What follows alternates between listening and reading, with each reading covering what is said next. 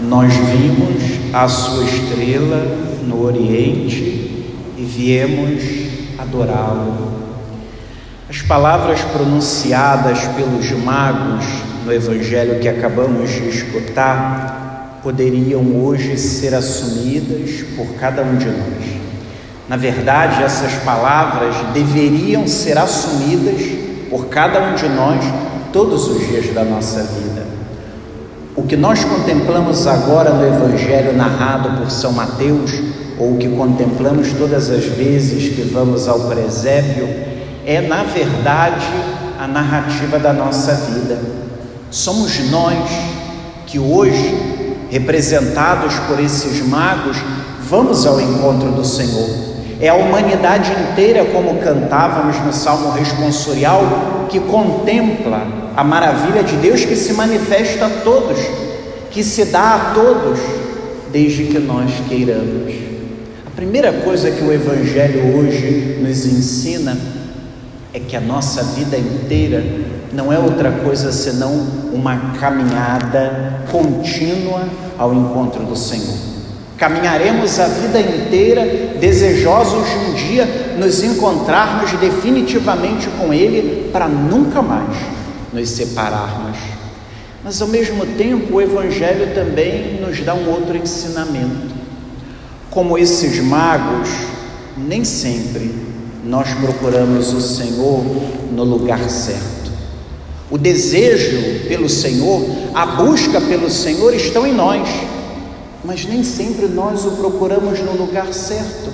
Nem sempre nós buscamos nos saciar na fonte certa, que é o Senhor que está no centro, que nos aguarda. Talvez como os magos, nós estejamos procurando o Senhor onde não deveríamos. Mas ao mesmo tempo, o Evangelho narra algo que nós não podemos deixar passar hoje. Assim que percebem que ali não estava o Senhor, os magos mudam a rota. Quantas vezes na nossa vida nós estamos insistindo no caminho errado? Quantas vezes, meus irmãos, como esses magos, nós precisamos mudar a rota, mudar o sentido? Estamos tentando, tentando, tentando, estamos vendo que não está dando certo. Para que continuar tentando no erro? Muda o caminho, muda a rota.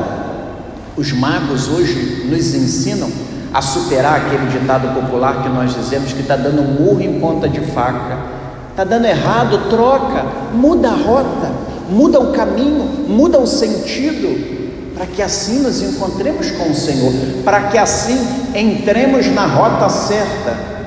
E o Evangelho narra hoje que Herodes aparentemente queria também adorar o Senhor.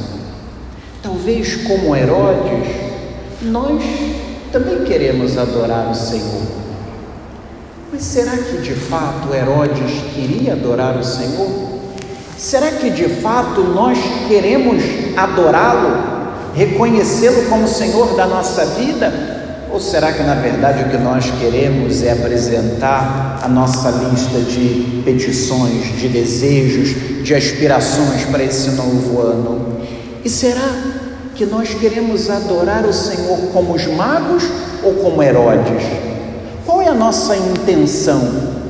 É preciso que hoje, iluminados pelo exemplo de Herodes, nós também nos perguntemos por que nós estamos aqui. Por que nós queremos adorar o Senhor? Queremos adorá-lo mesmo quando tudo vai mal? Queremos adorar o Senhor independente do que está nos acontecendo? Ou será que nós somos mais um interesseiro que quer pedir muito, que quer que o Senhor o tempo inteiro esteja nos assistindo? Quantas vezes, meus irmãos, nós nem percebemos que o que nós queremos é ser o tempo inteiro beneficiado pelo Senhor e quando as coisas não vão bem, nós até abandonamos o Senhor. Ah, vou parar de ir à missa, vou parar de ir à igreja, está dando tanta coisa errada. Exatamente quando a gente mais deveria procurar o Senhor, porque precisamos dele, precisamos que ele nos sustente. E ao mesmo tempo, o Evangelho narra que os magos, depois de retomarem o caminho, agora num outro contexto, os magos são guiados pela mesma estrela que haviam visto.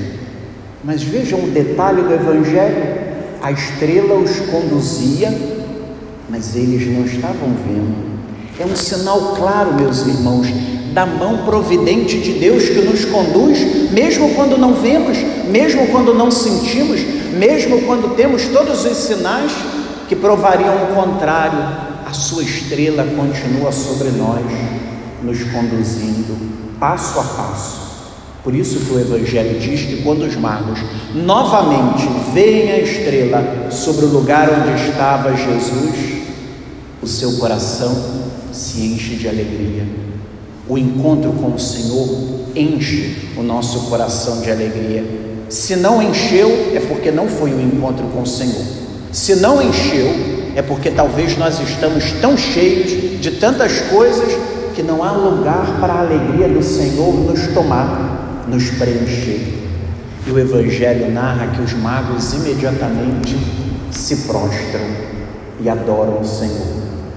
Quando nós nos encontramos com Ele, não podemos ficar altivos, orgulhosos, mas ao contrário, o encontro com Ele nos prostra, nos lança ao chão. O encontro com Ele nos faz reconhecer que Ele é o centro, Ele é o Senhor da nossa vida. Por isso que os magos se prostraram, por isso que nós nos prostramos. E curiosamente, os magos não estão com uma lista de desejos. Os magos oferecem o que tinham de mais precioso nos ensinando que também nós nos prostramos diante dele para oferecer o que temos de mais precioso. E o que temos hoje de mais precioso é a nossa vida que queremos ofertar ao Senhor.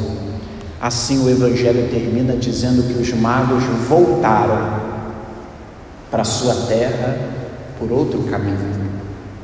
Quando nós nos encontramos com o Senhor, nós nunca voltamos os mesmos se verdadeiramente o encontro foi com o Senhor, nós também voltamos por um outro caminho, porque voltamos renovados, voltamos convertidos, voltamos transformados desse encontro que muda a nossa vida, porque o encontro com o Senhor não é mais um encontro, um encontro casual, é com o Senhor da nossa vida.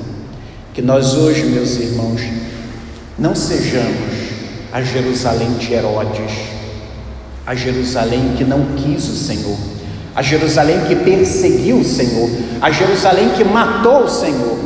Não sejamos a Jerusalém de Herodes, sejamos a Jerusalém do profeta Isaías na primeira leitura, que acolheu a luz de Deus que brilhou sobre ela e se tornou portadora dessa luz, para que assim nós sejamos de fato homens e mulheres que irradiam a luz de Cristo que habitou cada um de nós.